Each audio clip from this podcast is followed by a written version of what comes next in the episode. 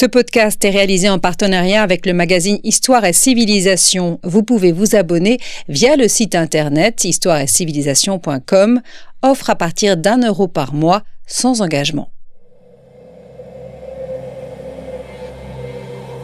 Nos mémoires.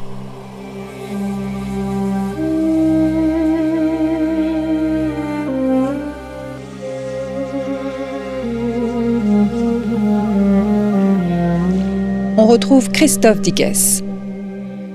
Chers auditeurs, bonjour, bonjour à toutes et à tous et bienvenue sur Storia Voce pour cette nouvelle édition de l'émission Nos Mémoires, une émission consacrée, comme vous le savez, aux sources de l'histoire. Alors, au milieu du XXe siècle, l'historien britannique Arnold Hugh Martin Jones affirmait dans un texte consacré à la numismatique et à l'histoire qu'il était peut-être mieux pour les numismates de prendre moins au sérieux les pièces anciennes, leur type ainsi que leur légende.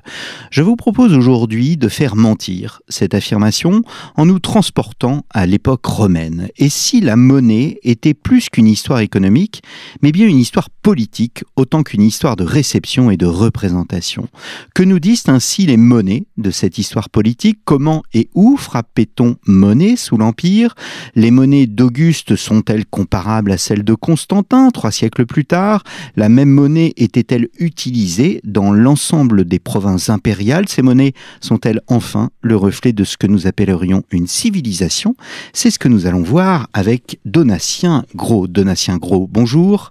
Bonjour. Vous êtes ancien élève de l'école normale supérieure, agrégé de lettres, docteur en sciences historiques et philologiques de l'école pratique des hautes études, et vous venez de publier votre thèse de doctorat, La mémoire numismatique de l'Empire romain, un ouvrage paru aux euh, belles lettres. Alors, je le sous-entendais en quelque sorte dans mon introduction, il y a plusieurs courants dans les études euh, numismates, il y a les études quantitatives, il y a l'étude de la monnaie de l'utilisateur en lui-même, du public, et il y a les études qui font de la monnaie un langage. Est-ce que, euh, Donatien Gros, les monnaies se lisent comme des textes? C'est une image que j'ai euh, choisie, mais qui est une image assez, assez courante, de penser la lisibilité des, monnaies et de penser que toutes ces monnaies sont comme des fragments d'un texte d'ensemble qui serait, euh, pour reprendre une expression employée à propos de l'administration, la, mémoire perdue de l'Empire romain. Et euh, ce qui est fascinant, c'est que d'abord une monnaie évidemment se lit, une monnaie se lit, il y a du texte sur la monnaie, il y a souvent d'ailleurs du texte avec des références à d'autres textes euh, que ceux de la légende monétaire. J'ai pu par exemple, après un savant qui s'appelle Guy de la Bédoyère, reprendre euh, des analyses sur les citations de Virgile dans des monnayages d'Alectus à la fin du IIIe siècle, un usurpateur en Bretagne, entre 293 et 296. Il y a aussi une multiplicité d'images qui appartiennent à des codes, parfois qui rompent ces codes, parfois qui innovent dans ces codes, et qui donc appartiennent euh, à euh, toute une série de stratégies de lisibilité euh, qui sont passionnantes. Et donc la question du texte, c'est une question d'abord littéralement d'écriture, et puis c'est aussi une question métaphorique de corpus qu'on peut venir lire et qu'on peut venir lire d'une multiple façon. On lit déjà en un sens, en sérialisant et en, étudiant la composition des monnaies, le, leur lieu de circulation, à partir des fouilles, etc. Et, mais en même temps, c'est relativement le courant de lecture iconographique euh, est relativement limité comparé à d'autres courants et, euh, et, effectivement est pour cette raison d'autant plus prometteur. Hmm. Est-ce que les monnaies nous disent des choses que les textes ne nous disent pas? Écoutez, le problème, c'est que les textes ne disent rien. Enfin, le, problème, des textes euh, anciens, si on, si on regarde ça avec un tout petit peu de distance, c'est que nous n'avons quasiment rien euh, des textes antiques. Vous prenez, euh, il y a un livre très beau du, doyen Henri Bardon qui date de 1940 qui s'appelle La littérature latine inconnue, où il liste tous les auteurs dont nous avons les noms mais dont nous n'avons pas les œuvres. Enfin, c'est effrayant.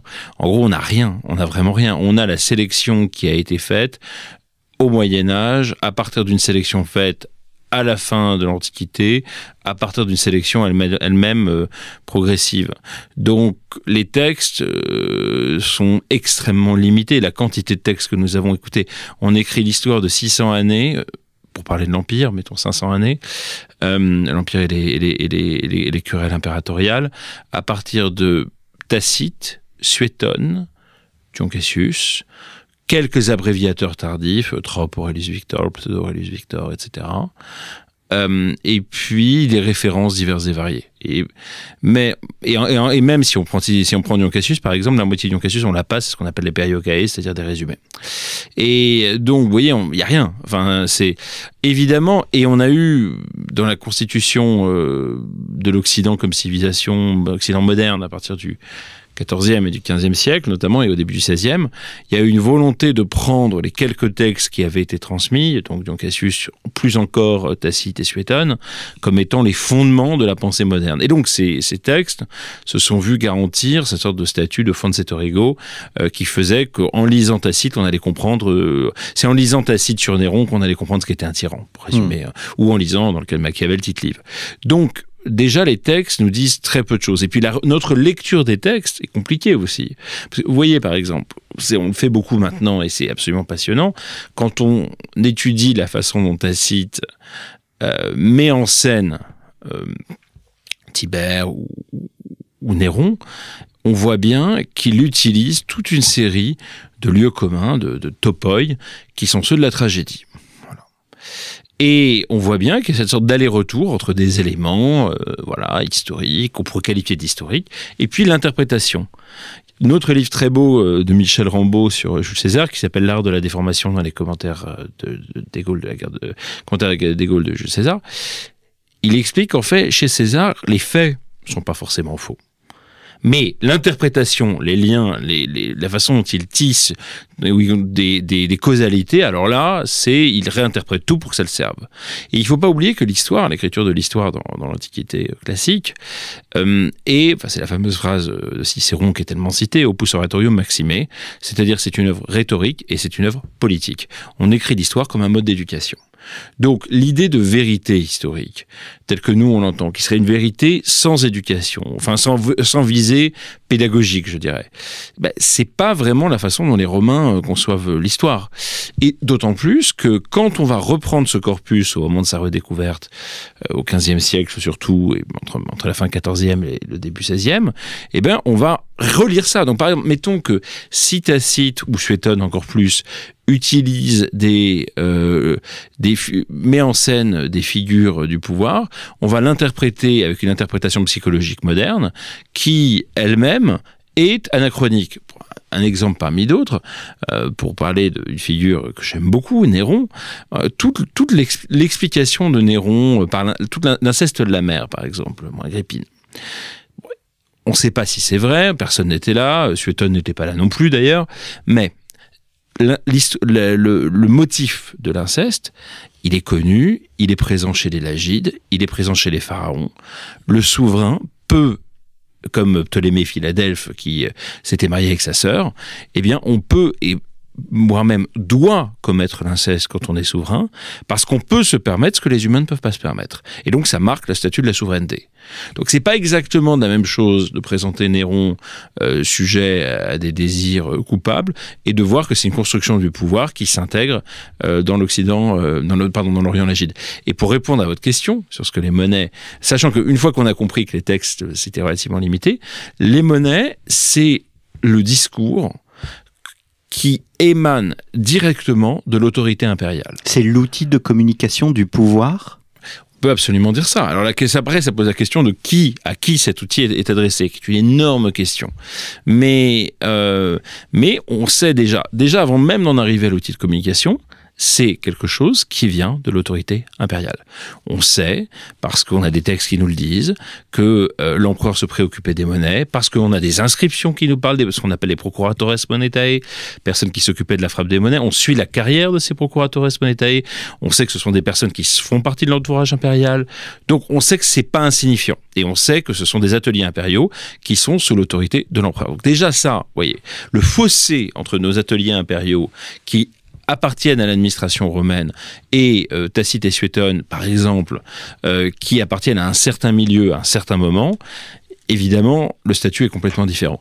Et pour répondre à votre question sur l'outil de communication, on voit très bien que quand vous êtes, quand vous, on est, on est tout l'Empire romain. Tout le monde ne sait pas lire, déjà. Donc la question de la lisibilité des images, c'est un peu comme les vitraux dans les églises. Les images sont beaucoup plus lisibles en fait que les textes, parce qu'elles sont euh, directes. Si vous êtes, euh, si vous, si vous une image vaut mille mots. Une image vaut mille mots, surtout si vous savez pas lire. Donc, euh, donc déjà, donc déjà, on a quelque, une image qui peut circuler. Ensuite, votre, vous pouvez au fur et à mesure créer et diffuser tout un discours sur les allégories, les divinités, vos inspirations, vos réussites, euh, les bâtiments que vous avez construits, les nouveaux projets que vous lancez, euh, les euh, enfin la, façon dont vous concevez votre votre pouvoir, etc., etc. Tout cela, vous pouvez le diffuser relativement largement, puisque il n'y a pas d'autre outil sous l'Empire romain qui puisse être ainsi, être ainsi diffusé. Il y a une question qui a souvent été posée, euh, qui est une question compliquée, c'est euh, quel est le public? Pour qui est-ce que c'est frappé? Alors, ce qui est intéressant, c'est que par exemple, il y a une savante allemande qui s'appelle Fleur Clemers, qui a travaillé sur les fouilles euh, des camps militaires du Rhin, et elle montre que d'un camp à l'autre, c'est pas les mêmes types monétaires, d'une légion à l'autre. Hmm. Et donc que l'empereur choisit de battre, d'envoyer tel type monétaire à telle légion. Alors on va y revenir. Hein. Euh, c'est euh, voilà la diffusion dans les provinces impériales. Mais peut-être avant, est-ce qu'il existe un moment fondateur ou une période fondatrice du monnayage impérial? Quel est le rôle d'Auguste dans la création du monnayage impérial? Alors, on a tendance, à tort ou à raison, à voir en Auguste le point de départ, le moment fondateur. Alors maintenant, il y a toute une école qui fait commencer euh, le Principat à Marc-Antoine. Avant, on disait à César, en montrant que beaucoup de choses étaient déjà en fait euh, préparées hein, mm. avant euh, l'accession d'Auguste, enfin d'Octavien au Principat et sa renomination en Auguste. Néanmoins, on voit bien que d'abord, la période où Octavien Auguste est au pouvoir est très longue. Elle est de 41 années, 41 années, pardon, encore plus. 50, 50 neuf années, puisque c'est le 44 avant avec la mort de, de, de Jules César, à 14 après avec la, mort d'Auguste. Et avec une accélération à partir du triumvirat en 42, où le démoniage commence vraiment à se développer autour de, la figure d'Octavien. Donc on a beaucoup. Ce qui est intéressant aussi, c'est que Auguste va on a une longue durée, mais Auguste va multiplier les monnayages, ce qui ne sera pas le cas par exemple de Tibère, qui va resserrer le monnayage de manière très forte. Et donc, ce qui est assez fascinant, c'est qu'on a une immense diversité de monnayage. On voit euh, ce, qui est, ce qui va devenir l'administration impériale tenter des choses. Hmm. Essayer quelque chose, puis essayer autre chose, reprendre les tres monetales, revenus de la République romaine, c'était les trois, trois figures de la noblesse qui chaque année, les trois officiers qui battaient monnaie, et Auguste va reprendre les tres monetales, hein, puis les monnayages euh, dans les provinces, puis les, les monnayages militaires, les monnayages reprenant euh, des, euh, des des, systèmes locaux comme par exemple à Pergame ou à Éphèse et avec les, les et donc il y a vraiment cette démultiplication du monnayage qui est très forte. Et on voit qu'il y a les trois strates qui apparaissent fortement. Première strate qui est donc, dont je vous parlais, l'héritage républicain. Une deuxième strate qui est l'héritage hellénistique, parce que, parce que c'était euh, les souverains hellénistiques qui montraient leur effigie sur euh, leur monnayage. Euh, ce n'est pas du tout une habitude à Rome. quand César le fait, on, dit que c'est une, une, des manifestations de son aspiration à la royauté. Et dans le monnayage romain, au fond, le seul sous la République, avant l'époque des, généraux, à être apparu de son vivant sur le monnayage, c'était Titus Flaminius sur, en, en 197, mais chez les Grecs. Donc c'était pas une monnaie frappée à Rome du tout, c'est une monnaie d'or frappée plutôt d'ailleurs probablement par les Grecs pour l'honorer au moment de la victoire contre Philippe. Donc ce qu'est Philippe de Macédoine. Et donc, ce qui est intéressant, c'est que euh, il y a cet élément hellénistique avec la, la présentation du pouvoir, le schéma de la dynastie, etc., etc., etc. Et la troisième chose, c'est évidemment l'héritage des généraux et le fait que la monnaie à Rome, elle est faite pour payer les soldats, d'abord et avant tout. C'est un enjeu fondamental. C'est ce que dit Tacite. Il parle des arcana imperii, du secret de l'Empire. Le secret de l'Empire, c'est que si les soldats ne sont pas contents, eh ben, ils vont tuer l'empereur. Hmm. Et donc tout empereur, euh, ou c'est sa garde, euh, comme ce sera le cas par exemple pour, euh, pour Caligula, qui va le tuer, ou s'il y a une révolte militaire qui commence dans les régions, ce sera le cas pour Néron, et donc il y a toujours le risque que les soldats veuillent détrôner l'empereur. Et comment est-ce qu'on communique avec des soldats qui sont sur le Limes rhénan, sur la frontière du Rhin? Eh bien, on leur envoie des monnaies. Et c'est à ce moment-là qu'ils voient la figure de l'empereur et ce que l'empereur veut communiquer avec mm. eux. Donc cet élément militaire, il est déjà là chez Auguste. Alors d'un point de vue technique, comment frappait-on monnaie sous, sous l'Empire et où frappait-on monnaie? Est-ce qu'on frappait monnaie uniquement à Rome? Alors ça dépend des périodes. Euh, alors, mais déjà à l'époque d'Auguste, euh, alors je vais d'abord je, je, vais répondre sur la technique. il y avait une sorte de aujourd'hui, en fait, on se représente les choses avec ce qu'il se passe aujourd'hui, et il y a un monopole mmh. d'État, on le sait tous, et euh, donc les choses sont parfaitement définies avec des avec des, des, des, des, comités qui décident de telle ou telle représentation, etc. Comment ça se passe concrètement? Alors, on, la question de savoir qui décide, euh, on n'a pas, pas un registre de la monnaie qui nous expliquerait le mode, qui nous donnerait le mode d'emploi, malheureusement. Néanmoins, on a un certain nombre de textes littéraires qui nous parlent de décisions d'empereur. On a euh, des, euh, des, des documents qui témoignent de la façon dont la monnaie, donc on gravait des coins, puis ces, coins étaient très probablement réalisés à partir de sculptures où on qui permettaient d'avoir, vous savez qu'on diffusait les bustes de l'empereur euh, partout euh, dans l'Empire. Et, euh, et, donc, on retrouvait ces bustes et ces bustes donnaient lieu à des monnaies. D'ailleurs, il y a tout un travail passionnant qui est fait par les, certains historiens. Je pense notamment à Paul Zanker, mais aussi à Dietrich Boschung après lui, qui ont travaillé sur les portraits d'Auguste en comparant les portraits d'Auguste sur les sculptures et les portraits d'Auguste sur les monnaies. Et, euh, et puis, euh, ensuite, évidemment, la, monnaie est diffusée. Et un enjeu, historiquement, l'atelier central de Rome, c'est Rome.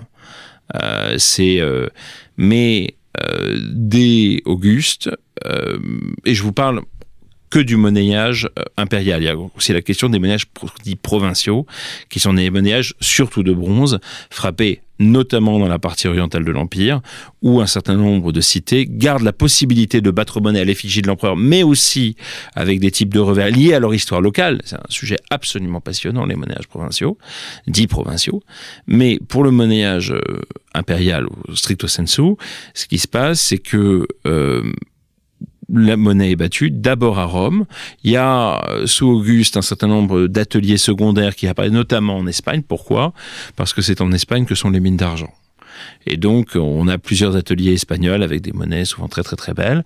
Il y a aussi euh, le grand atelier qui se développe euh, sous Auguste, puis en nouveau sous Tibère et sous tous les tous les tous les Julio-Claudiens, enfin beaucoup sous Néron, c'est Lyon. Euh, qui est un atelier très important, notamment pour Néron. Néron qui a complètement refondé le monnayage impérial, ça c'est un sujet passionnant. Il a refondé, euh, il a démultiplié les types comme sous, comme sous Auguste, et il a envisagé par Lyon une autre projection du monnaie. que vous imaginez Lyon, vous êtes juste à côté de la frontière rhénane.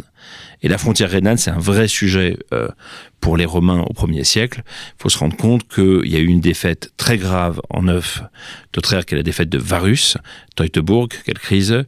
Savez, c'est la fameuse phrase, on dit que, c'est Sueton qui raconte que, que Auguste se réveillait la nuit, il disait Ware King Tilie, Ware Legiones Rede, Varus, rends-moi mes légions, les trois légions euh, martyrs euh, tuées euh, par Arminius. Enfin, c'est une histoire très importante de la grande geste allemande.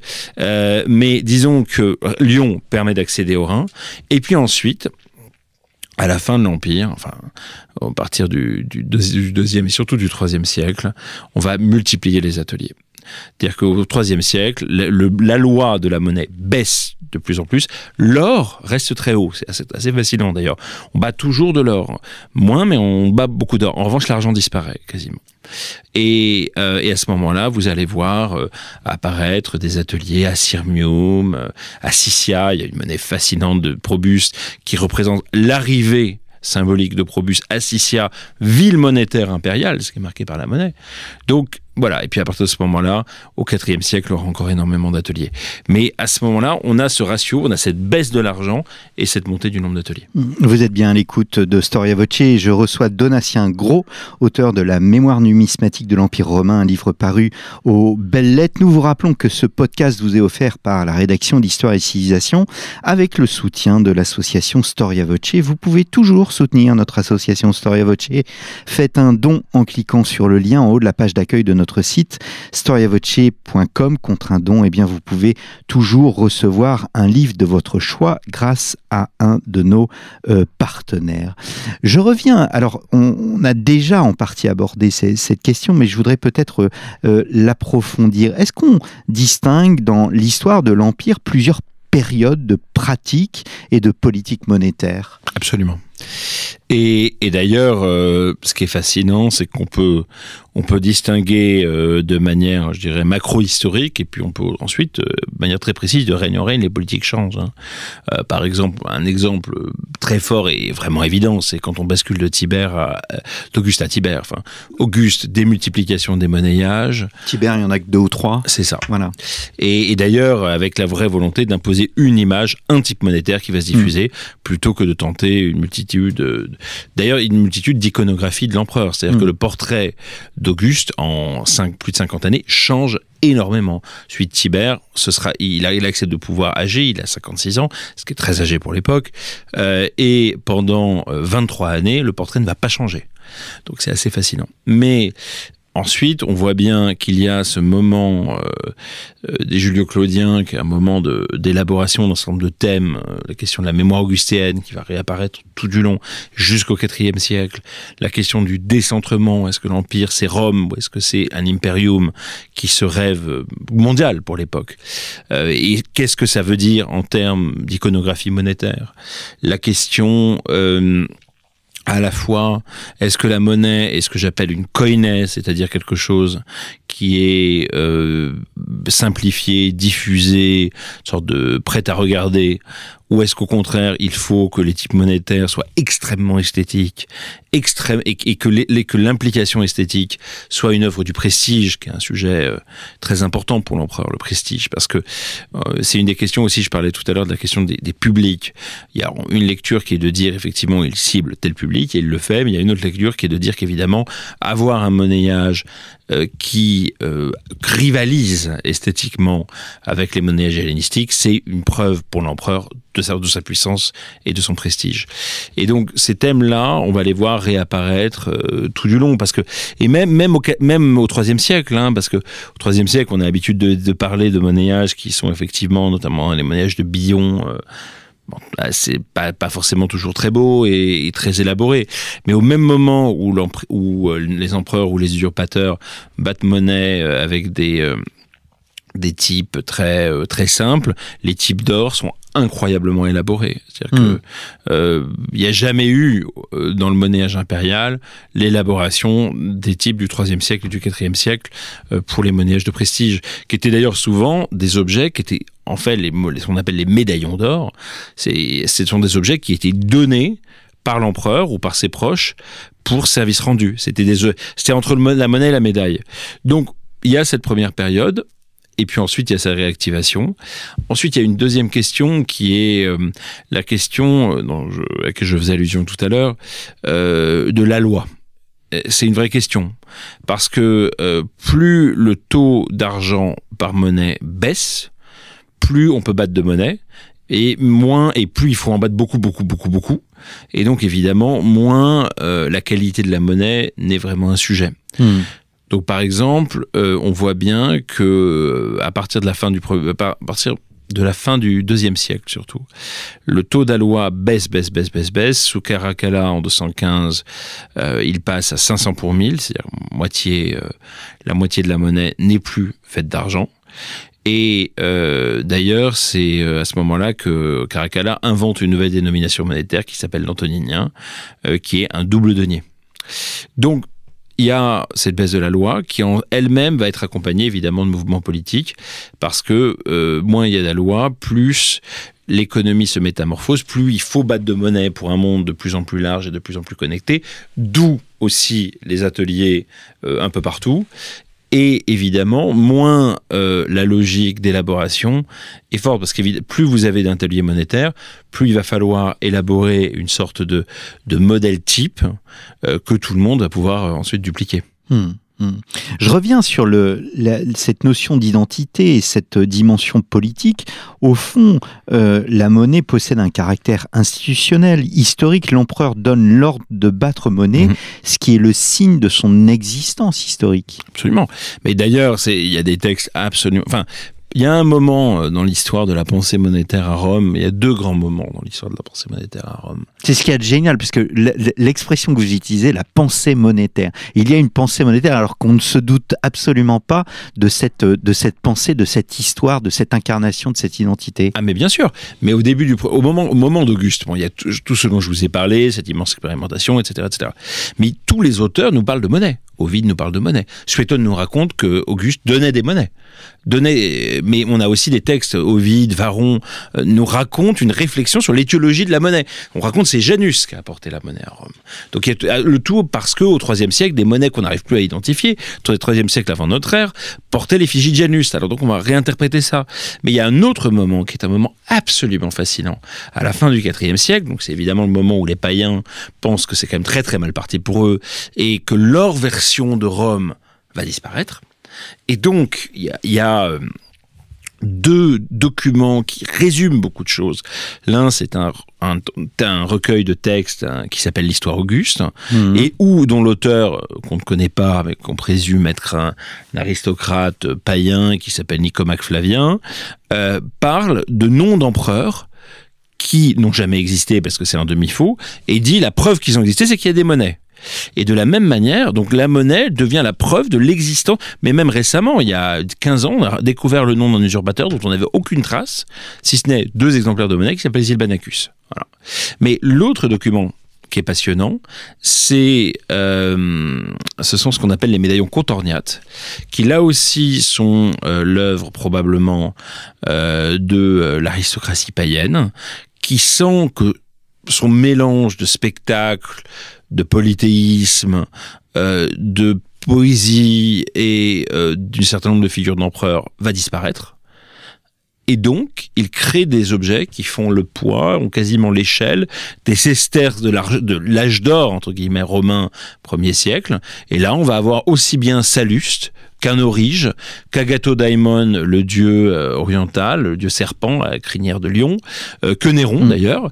Et donc on va avoir cette sorte de célébration de cet empire gréco-romain qui est en train de disparaître parce que les chrétiens arrivent, ils vont tout effacer. Ce qui d'ailleurs est faux, hein, parce que quand on regarde ce qui est fascinant, c'est que la logique du monnayage impérial va se poursuivre selon, euh, à l'époque de ce qu'on appelle les royaumes barbares, jusqu'au 6e, 7e siècle, et aussi évidemment à Byzance. Mm. Et d'ailleurs, cette réflexion sur le monnayage impérial, elle se poursuit au début du VIe siècle. Un texte fascinant du début du VIe siècle parce que tous ces rois barbares, en fait, se pensent comme de nouveaux Augustes et se pensant comme de nouveaux Augustes, vont vouloir reprendre des éléments d'identité romaine. Mmh.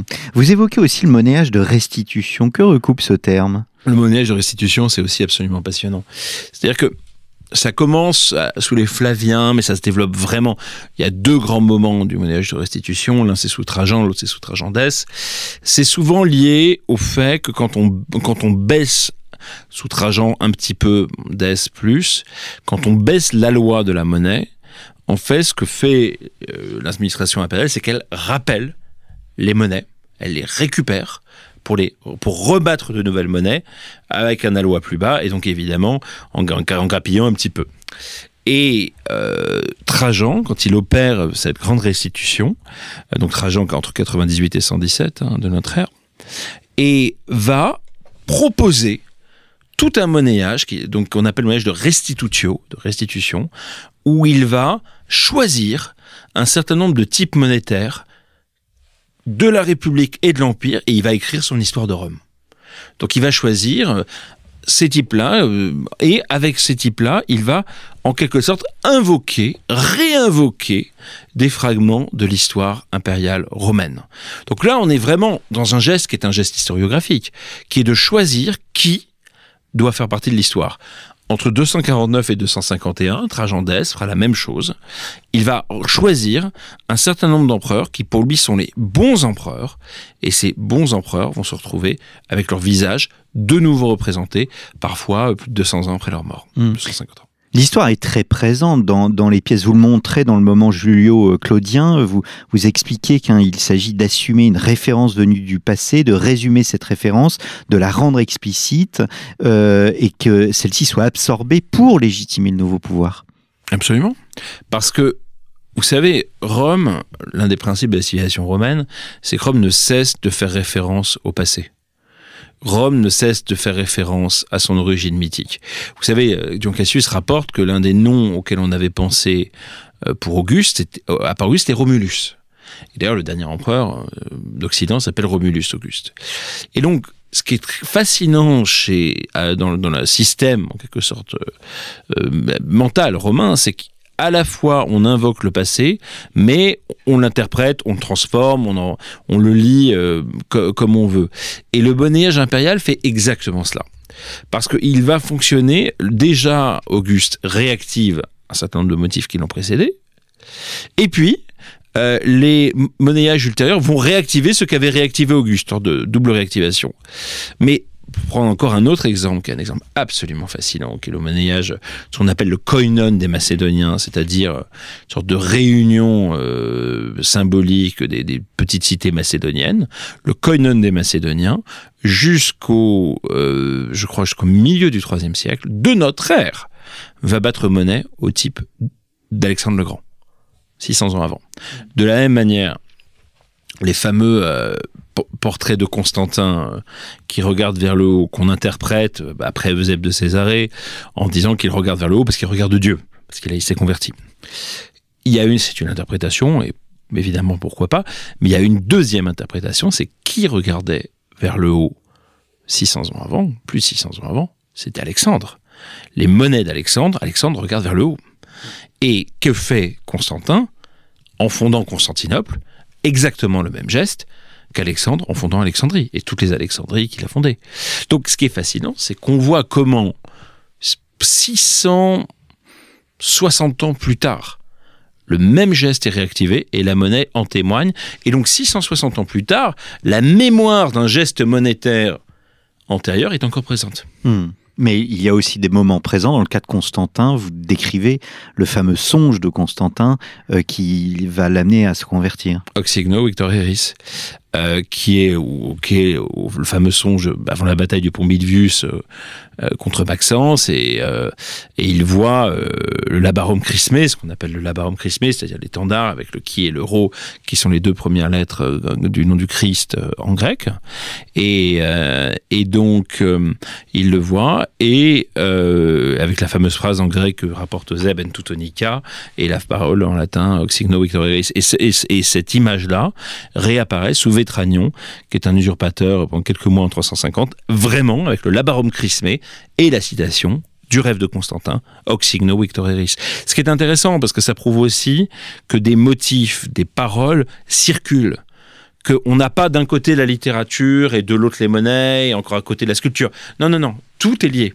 Mais évidemment, la particularité du, du c'est que c'est un système qu'on peut saisir quasiment dans son intégralité, ce qui n'est pas le cas du reste. Hmm. Sait-on quelle conception les Romains avaient-ils de la monnaie? Vous, vous avez euh, affirmé tout à l'heure son caractère militaire, mhm. il s'agit de payer les soldats. Euh, les autres Romains, comment voyaient-ils ces monnaies? Ce qui est fascinant, une autre chose qui est fascinante, c'est que on dit souvent, et c'est un lieu commun euh, fréquent, que le monnayage, que les Romains, qu'il n'y a pas, qu'il a pas de document sur le monnayage hors du monnayage. Donc on ne parle pas des monnaies à Rome. Alors moi, en faisant ce travail, j'ai repris un peu le dossier et je me suis rendu compte qu'on parlait de monnaie partout.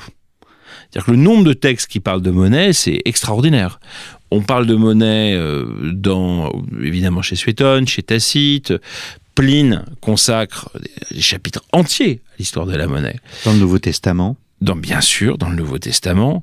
Alors, le Nouveau Testament, c'est un cas d'autant plus fascinant que, euh, au fond, on pourrait presque dire que la monnaie est une sorte d'argument pour l'historicité du Nouveau Testament pour celles et ceux qui en ont besoin, euh, puisque euh, le fait que le Christ dise euh, rendez, à, César, ce qui est à César, rendez à Dieu ce qui est à Dieu. La monnaie. Alors d'ailleurs, ce qui est intéressant, c'est que le, le, texte grec euh, du Nouveau Testament euh, dit denarion. Hein. Il parle, il, il, prend le terme latin. Il dit pas, il aurait pu être nomisma, la monnaie. Non, non, c'est denarion, un denier. Et on le disait tout à l'heure, Tibère, bas monnaie, un type pour tout l'empire. Donc évidemment, quand on sait que le christianisme est au fond une sorte de dépassement de l'universalisme que se voulait l'Empire, le fait que ce soit l'empereur qui ait battu monnaie, qu'on a retrouvé peu d'exemplaires, mais on a retrouvé quelques exemplaires de cette monnaie euh, en Palestine, et, euh, et donc que ce soit ce système-là, que ce soit ce terme-là, évidemment, ça veut dire quelque chose. Et donc, c'est vrai qu'on a beaucoup de textes. Et je pense qu'il y a plusieurs choses. D'abord, il y a la question de la mémoire. Il y a des textes qui nous disent que la monnaie traite de mémoire, que la monnaie est une mémoire active. Deuxième chose, il y a la question de la civilisation. Parce qu'on le voit bien euh, avec euh, les textes de Varron et, d'Ovide euh, liés aussi à la fondation de Rome que je citais tout à l'heure, ou même avec à la fin de l'empire dans le texte qui s'appelle le De Rebus Bellicis où on nous raconte les une sorte de traité de gouvernement eh bien la monnaie est au tout début de une conception du pouvoir romain. Donc il y a quelque chose qui chez la monnaie à avoir avec ce que serait une civilisation romaine, sachant qu'évidemment, c'est un point que je vais pas mentionner parce qu'il peut sembler évident, mais il est quand même très important, l'invention d'un système monétaire cohérent sur 600 années avec une administration centrale, ça n'avait jamais existé dans l'histoire. Hmm. Euh, d'ailleurs, ça n'a pas vraiment existé euh, à cette échelle-là ensuite. Euh, et on voit bien, chaque cité grecque battait monnaie chaque cité. De, ensuite, euh, l'image d'Alexandre était encore très présente après la mort d'Alexandre 323 et euh, à l'époque hellénistique, on a battu euh, monnaie l'effigie d'Alexandre dans différents, différentes cités. Néanmoins, il n'y avait pas une entité qui gouvernait la façon dont euh, il était battu monnaie l'effigie d'Alexandre partout. Hmm. Donc c'est vraiment un moment très important et, c'est vrai que c'est pour ça que le monnayage impérial romain, une sorte d'espace qu'on peut venir étudier et qui est d'une richesse extrême. Que nous dit Épictète de son côté des monnaies? Il est, Épictète est très important dans votre ouvrage. Oui, bah, parce que Épictète, c'est aussi un texte absolument fascinant des, entretiens, puisque Épictète raconte qu'on lui présente une monnaie, on lui présente une monnaie de Néron, donc un mauvais empereur, il la rejette. On lui présente une monnaie d'un bon empereur, il l'accepte. Et donc, ce qui est intéressant, c'est que ça prouve que Épictète réfléchit à ce qu'il y a sur la monnaie. Épictète, euh, c'est Épictète, hein, mais ça pourrait être quelqu'un d'autre. C'est-à-dire que ça veut dire qu'on a une preuve directe que la monnaie est élue. Et que si c'était une monnaie d'un, ouvrez les guillemets, mauvais empereur, c'est-à-dire, fermez les guillemets, c'est-à-dire Néron, il fallait la rejeter, parce que la monnaie était associée à Néron. Donc, donc si c'est un bon empereur, il faut l'accepter. Hmm. Donc ça prouve, si besoin était, que les monnaies étaient élues. Hmm. Alors je reviens aussi sur les provinces. On, sait hein, l'esprit de tolérance sur les pays conquis euh, par rapport à la culture, etc., euh, par rapport aux religieux. Euh, est-ce qu'il en était de même pour les monnaies? Est-ce que la Palestine a pu garder sa propre monnaie? Est-ce que les Gaulois ont pu garder un temps leur propre monnaie? Ou elle la monnaie romaine se substituait progressivement à la monnaie locale? Ce sont des cas différents. Il y a une vraie différence entre les provinces d'Orient et les provinces d'Occident. Les provinces d'Occident, euh, il y a eu, euh, les Gaulois n'ont pas gardé leur monnayage, mais il s'est passé une chose assez intéressante, c'est qu'il y avait des des ateliers pardon semi-officiels qui battaient leur version de la monnaie romaine. il y a eu ça en Gaule euh, au 1er siècle. En revanche, sur la partie orientale de l'Empire, qui n'avait pas la même histoire de conquête hein, du tout et puis qui avait euh, d'abord on connaît la fascination des, Romains pour les Grecs hmm. le fait qu'on euh, sait aussi que fondamentalement il y avait énormément de points de ces civilisations qui étaient extrêmement poreux le système gaulois et le système romain n'étaient pas tellement poreux en revanche le système est de la même manière que la partie occidentale était vraiment ouverte à la colonisation romaine hein, les fameux municipes. Euh, tandis que la partie orientale moins quand même. Et parce qu'elle était déjà largement constituée en cité que les Romains euh, avaient, auxquels les Romains s'étaient alliés en fait dès la fin du la fin du du troisième siècle, début du deuxième siècle avant notre ère. Et donc, au fond, le système romain va être de dire sur la partie orientale, vous gardez le monnayage de bronze, nous prenons l'or et l'argent. Donc les deux monnayages qui ne sont pas les monnayages de la vie quotidienne, mais des échanges euh, à haute valeur. Hmm. Ce sont les monnayages de Rome, avec une petite euh, exception euh, Alexandrie, parce que Alexandrie c'était la, c'était la, la, propriété de l'empereur hein, personnelle. L'Égypte était la propriété de l'empereur, et aussi en Syrie où il y a encore des monnayages d'argent qui, qui sont frappés. Néanmoins, ce système va se créer où le, toutes ces cités vont continuer à battre monnaie, mais euh, essentiellement en bronze, tandis que le reste sera un monnayage impérial. Et d'ailleurs, on a des monnages absolument fascinants où euh, deux cités euh, s'unissent selon ce qu'on appelle un accord d'homonoïa, c'est-à-dire, je sais pas, de concorde, on pourrait dire, qui est comme entre l'alliance et le jumelage. Hmm. Donc c'est, vous savez, le principe de, Rome, c'est les, euh, les cités soumises à l'imperium acceptaient de confier leur sécurité à Rome contre un tribut, mais ces cités peuvent entre elles avoir des sortes d'accords financiers pour de commerce, etc. Et il y a des monnaies, des médaillons qui témoignent de cela. Hmm. Hmm. Donc c'est et d'ailleurs ces monnayages sont fascinants parce que ils permettent souvent de découvrir des traditions locales, traditions notamment religieuses locales, et certes, le droit, l'avers, doit être consacré à l'empereur, mais le revers est entièrement euh, à la disposition des habitants euh, de l'endroit. Mmh. Euh, Donatien Gros, on arrive peu à peu au terme de cette émission. La monnaie fait donc l'unité impériale. Elle est, euh, vous utilisez le terme de koiné, elle est un langage, elle est une leçon sur la monarchie et le gouvernement. Elle incarne la civilisation romaine. Disons que c'est une des manières relativement sûres d'écrire une histoire de la Rome antique. Pendant euh, la Rome impériale, en ce qui me concerne, pendant des, siècles, et encore maintenant, on a voulu écrire la énième biographie de Néron, Auguste, Constantin, qui vous voulez, en utilisant quasiment toujours les mêmes textes, qu'on interprète de manière différente. Alors j'ai beaucoup de respect pour cette sorte de tradition, euh, voilà, qui continue et qui chaque année on va trouver une nouvelle biographie de Néron qui sera pas tellement différente de la précédente. Mais il se trouve que dans nos disciplines, les études anciennes, il y a des terrains de conquête. Il y a un terrain de conquête, par exemple, qui est l'histoire sociale. Aujourd'hui, vous savez, vous allez dans n'importe quel euh, musée euh, lapidaire de nos régions, vous allez trouver des tas de noms de personnes sur lesquels nous avons, notamment les pierres tombales évidemment, des documents, quelques éléments de vie. Et il y a un travail fascinant de prosopographie qui a été entrepris depuis plusieurs décennies maintenant, continue à être entrepris, où on nomme toutes ces personnes qui ont vécu sous la Rome antique, on essaie de voir s'il y a des liens, etc., etc., etc. Et on peut le faire.